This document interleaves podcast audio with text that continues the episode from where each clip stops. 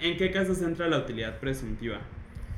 Es, como mencionábamos, el tema de discrepancia fiscal. Cuando declaramos menos ingresos, porque creemos que no va a pasar nada, o cuando la autoridad a través de un cruce con otros, otras dependencias, instituciones de cualquier tipo, desde dependencias federales hasta bancos, este, hacen un cruce. Y ahí esos ingresos que no se declaran, tienen que pagar un, un impuesto sobre la renta sobre una utilidad que en la misma ley aparece. La información comentada dentro de este episodio es de carácter meramente informativo, por lo que no debe ser considerado como una asesoría en materia fiscal, contable, financiera y o administrativa. De igual forma, las presentes conclusiones están basadas en las leyes fiscales vigentes al momento de la grabación de cada episodio. Dichas disposiciones podrán cambiar en un futuro afectando la validez de nuestras interpretaciones las autoridades fiscales y o terceros pudieran estar en desacuerdo con las conclusiones vertidas o el análisis realizado. Te sugerimos acudir con tus asesores de confianza con la finalidad de poder estudiar cada caso específico. El Lavadero Fiscal es un podcast creado y producido por Arpea Consultores. En este podcast, no, no te enseñaremos aquello que imaginas, te ayudaremos a informarte de aquello que nadie nos explica cuando crecemos, los impuestos y podrás hacerlo mientras tomas un baño, te tomas un café, estás en el tráfico, en la oficina o en cualquier lugar. Hola familia, excelente domingo. Una semana más de lavadero fiscal. Eric, ¿cómo estás? Muy bien, ¿y tú? También muy bien. Eh, esta semana en el podcast hablaremos acerca de algo que es bastante interesante que estuvimos investigando y que son de utilidades presuntivas. Sí, es un tema que ya hemos visto en otros episodios, no lo hemos visto de manera extensa y ahorita sí vamos a profundizar un poquito en esto porque hemos visto tanto el tema de las eh, utilidades presuntivas como el tema de la discrepancia fiscal que se correlacionan. Exacto. Pero no hemos visto el alcance que puede llegar a tener. Entonces ahorita vamos a abordar esto de una manera más amplia. Ok, sí, antes de ya ver lo que nos dice la ley, es interesante mencionar que en la investigación que estábamos haciendo, antes del 2014, que digamos que el 2014 fue un año muy importante en tema de impuestos, porque fue una gran reforma fiscal que hubo en todas las leyes, este tema de utilidades presuntivas se encontraba en la ley del ISR. Actualmente, desde el 2014, se encuentra en el Código Fiscal de la Federación. Lo interesante aquí es que no han cambiado. Sí, es interesante y creo que es un poquito a lo que ibas, porque em, esta ley, la del 2013, que fue previa a la gran reforma del 2014, fue expedida originalmente en 2002. Y estuvimos revisando al menos las propuestas de, de, reforma que había para ese artículo, que era el artículo 90 en esa ley, y no hubo ninguno. Esto quiere decir que al menos, al menos, al menos por muy reciente, porque la verdad es que no nos fuimos más atrás, estas utilidades están desde el 2002. Sí. Y eso está fatal porque al final, y lo platicábamos ahorita antes de grabar, pues ya tenemos nuevos costos como por ejemplo las estrategias de marketing digital, un despacho del 2002 no estaría haciendo un podcast, entonces no, no estaría como toda esta infraestructura que tenemos al menos nosotros en este punto y eso no está considerado en esta utilidad presuntiva. Sí, exacto. Sí, algo tan sencillo y tan obvio a lo mejor al día de hoy, el internet. Sí. O sea, antes era fax, ahorita ya no hay fax, ahora todo es por internet. El Compact, por ejemplo, que para los que no lo conozcan, es uno de los programas que utilizan la mayoría de los despachos en México. Y antes no se utilizaba, ¿por qué? Porque era a lápiz y papel. Exacto. Entonces, ese tipo de cosas al final sí van mermando la utilidad porque el contact no es precisamente barato y menos si lo tienen que utilizar muchas personas y demás que ya son cosas más técnicas, ¿no? Pero el punto es justamente dar a entender que estas utilidades pueden llegar a ser de hecho un poquito eh, fuera de lo reales, porque de hecho hay algunas que nos estuvieron llamando la atención, que algunas si ya lo pensamos un poco más tienen razón o pueden tener lógica, pero otras sí dices, no estoy seguro. Sí, claro. Y este, y aquí, para los profesionistas, quédense hasta el final porque ahí hay un punto muy interesante en las utilidades presuntivas. Entonces, creo que lo primero que tenemos que ver, Eric, es cómo se determina una utilidad presuntiva. Ok, muchas veces nos ha tocado en las pláticas con los clientes que eh, hay estrategas fiscales, ¿no? Que, que no están titulados, pero son estrategas fiscales. Entonces buscan formas de llevar sus negocios a la mínima utilidad posible. Hay veces que nos ha tocado que los dejan en ceros. Sí. Ni ganan ni pierden. ¿Por qué? Con tal de no pagar impuestos. Pero el SAT es la base de datos más grande de México en cuanto a negocios. Y entonces sabe perfecto cuánto gana en una misma calle la frutería que está aquí, la que está aquí, la que está aquí. Sí.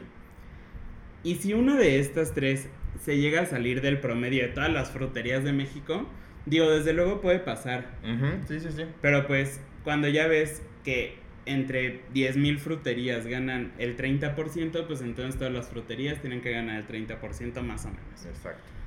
Cuando una de esas fruterías no tiene utilidad, o están haciendo súper mal su negocio, porque puede pasar, o están buscando por ahí sus estrategias fiscales para disminuir la utilidad. Sí, creo que en el, en el común de la gente no llegan a dimensionar el alcance que tiene el SAT de toda la información que tiene todos los contribuyentes. O sea, así como puede definir cuánto ganan las gasolinerías, como decías, a nivel nacional, puede ser tan específico de una colonia, si cuántas gasolinerías hay y cuánto gana cada una. Porque todos presentamos impuestos, declaraciones, ahí la autoridad sabe cuánto es nuestra utilidad. Entonces, al final, cuando nos damos de alta, seleccionamos una actividad económica. Entonces, desde ahí es como un Excel, lo puede filtrar, decir, solo quiero ver las gasolinerías y vas a determinar cuántas utilidades tiene cada una de ellas. Sí, y aquí es bien importante aclarar, no es solo lo que tenga el SAT por sí solo, sino lo que tiene con todas las demás autoridades. Porque, por ejemplo, hace poco salió un, un esquema que descubrió el SAT de todos los RIF. Ah, sí. Y entonces, justamente uno de los cruces que hacía el SAT y que el mismo SAT lo dijo, fue que cuando nosotros nos damos de alta en el SAT, pues de entrada nuestro RFC tiene nuestra fecha de nacimiento, pero también tiene nuestro CURP. sí. Entonces ahí pueden ver justamente la fecha de nacimiento. Pero ¿de dónde obtenemos el CURP? De la RENAPO. Y la RENAPO también tiene las actas de defunciones, Exacto. porque esto es el Registro Nacional Poblacional. Entonces, eh, pues obviamente ellos pueden saber si una persona sigue viva o muerta y eso se lo pueden decir al SAT. Sí. Ese cruce sí lo hace el SAT.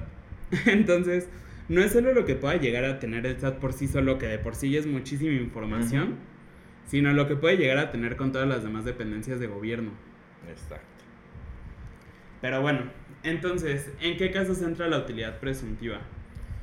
Es, como mencionábamos, el tema de discrepancia fiscal. Cuando declaramos menos ingresos, porque creemos que no va a pasar nada, o cuando la autoridad a través de un cruce con otros, otras dependencias, instituciones de cualquier tipo, desde dependencias federales hasta bancos, este, hacen un cruce.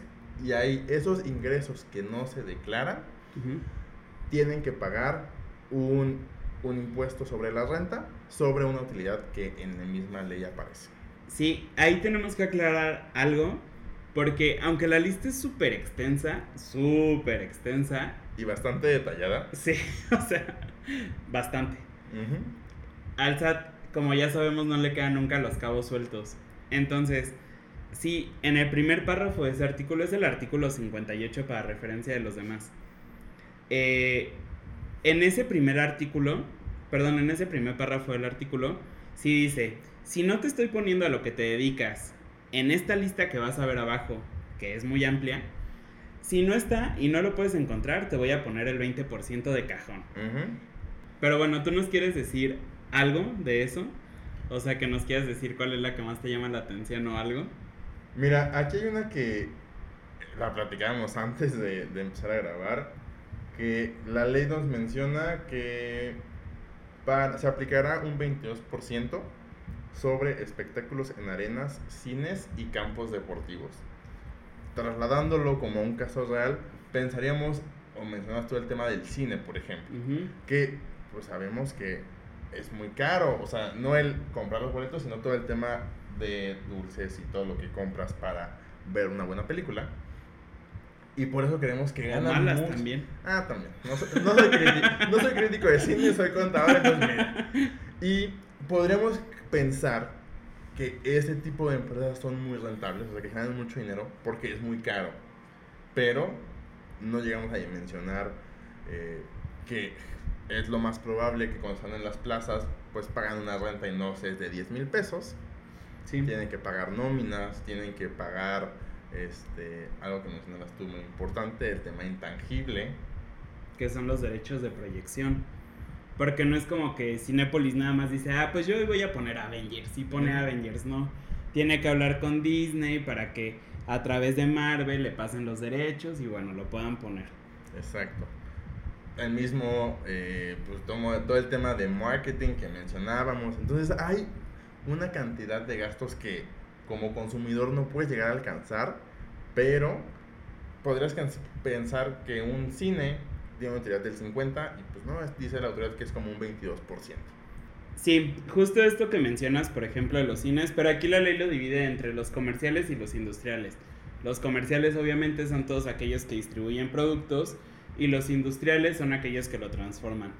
Y por ejemplo, uno de los comerciales son los restaurantes, que también muchas veces decimos, no, pues tienen una utilidad alta. La ley lo considera en un 25%. Puede llegar a tener sentido, Sí. puede que no. También depende de qué tan seguido cambies tu tabla de precios, obviamente. Que justamente a veces por no hacer esa molestia para los clientes del cambio de precios y demás, pues empiezan a sacrificar su utilidad. Exacto. Entonces ahí deja de ser negocio un negocio. Sí. Eh, a lo que mencionabas también de que la ley lo divide en comerciales e industriales, también es importante mencionar que el sector primario no se les escapa. También Ajá. lo menciona en algunos puntos y sí lo divide en agrícolas, agrícolas ganaderas, eh, pesca y básicamente son esos. Sí, Lo interesante también de este artículo es que hay actividades demasiado específicas. Por ejemplo, está los sombreros de palma y paja, que nos menciona que es una utilidad del 12%. Sí, es que literal hay todo, miren. Ahorita les voy a leer nada más rápidamente un, fragmento de la ley. Y en se aplicará el 27% a los siguientes giros. Vámonos, solo hay industriales. Y está dulces, bombones, confites, chocolates, cerveza, alcohol, perfumes, esencias, cosméticos, otros productos de tocador, instrumentos musicales, discos, artículos del ramo, joyería, relojería, papel, artículos de papel, artefactos de polietileno de hule natural o sintético, llantas y cámaras, automóviles, camiones, piezas de repuesto y otros artículos del ramo. Si se dan cuenta, productos alimentarios, productos de cuidado personal, eh, lujos. Y ese es solo uno. Sí. O sea, son nueve fracciones. Yo acabo de leer solo una y fue la más cortita. Exacto. Entonces, de verdad, cualquier cosa que hagan está contemplada aquí y si no está contemplada, ya saben, les aplica el 20%. Ajá, exacto. Tengan muchísimo cuidado porque como decíamos al principio, muchas veces nos creemos estrategas fiscales y empezamos a decir, ok, no, pues yo voy a gastar y le voy a pedir al primo de mi amigo que me dé la factura y le voy a... Voy a hacer todo lo posible porque mi utilidad queda al cero para pagar lo menor de impuestos. Y realmente eso no siempre es bueno porque existe este artículo, que es el artículo 58 del Código Fiscal, que eh, nos dice qué es lo que espera el SAT de nosotros. Y si nosotros, por ejemplo, que ahorita vas a ir un poquito para allá, si nosotros como profesionistas decimos, ¿sabes qué? Yo estoy ganando el 10%, va a decir el SAT, ¿cómo? Yo espero mucho más de ti. Sí. El SAT es nuestro más grande, nuestra más grande porrista, porque espera muchísimo de nuestros negocios. Sí, aquí este artículo para los profesionistas, llámense por algunos ejemplos, arquitectos, doctores, contadores, abogados, eh, creo que también tengo ahorita esto en la mente, nos dice que nuestra utilidad, que el SAT espera que ganemos por lo menos, es un 50%. Ujú. Pensarán que es mucho, y sí lo es. Pero aquí el tema es que la realidad que el costo es algo muy intangible, porque realmente es el conocimiento. Que puedes tener gastos como rentas, papelería, teléfono, eh, programas que te ayuden, pero pues el gran grosso de con lo que haces dinero es tu conocimiento. Sí. Eh, en algún momento estábamos teniendo una asesoría con un cliente que es abogado y yo le decía, es que velo de esta forma. Estábamos sentados justo en esta mesa y le dije, acabamos de tener una consultoría nosotros tres y qué requerí yo para que tú tuvieras tu consultoría. El cliente únicamente se había tomado una coca, literal. O sea, pero la luz pues normalmente ya le iba a pagar, eh, su coca ya la había pagado, o sea, todo lo que hicimos en ese momento fue platicarle cómo tenía que hacer una operación específica. Exacto. Y pues por eso obviamente hubo un cobro, ¿no? Pero ese cobro no tuvo un gasto tal cual más que mi tiempo y lo que estuvimos pensando en ese momento. Sí, realmente el SAT es nuestro mayor socio como profesionistas, entonces tengan mucho cuidado en cuando son prestadores de servicios. Y no es tan malo todo la misma ley nos dice que cuando nos determinen ingresos presuntivos, nos apliquen este porcentaje de utilidad y tengamos que pagar impuesto, si tenemos pérdidas fiscales, que es eh, cuando tenemos más gastos de ingresos de otros años pasados, podremos aplicarlas.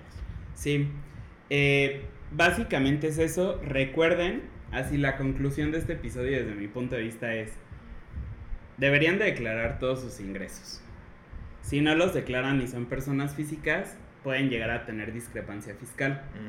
Si tienen discrepancia fiscal, ah, porque algo bien importante de la discrepancia fiscal es que el SAT, si tú tienes dos actividades, nunca te va a dejar decir que ganas 50 y 50 de cada una.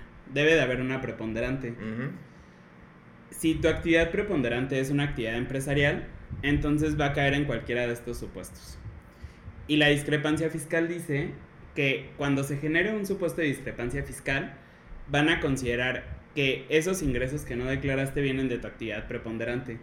En caso de que sea una actividad empresarial, va a caer en este supuesto, ahí van a buscar cuál es tu utilidad presuntiva, te la van a aplicar, te van a cobrar el impuesto y ya. Eso pasa cuando no declaras los impuestos, los ingresos, perdón.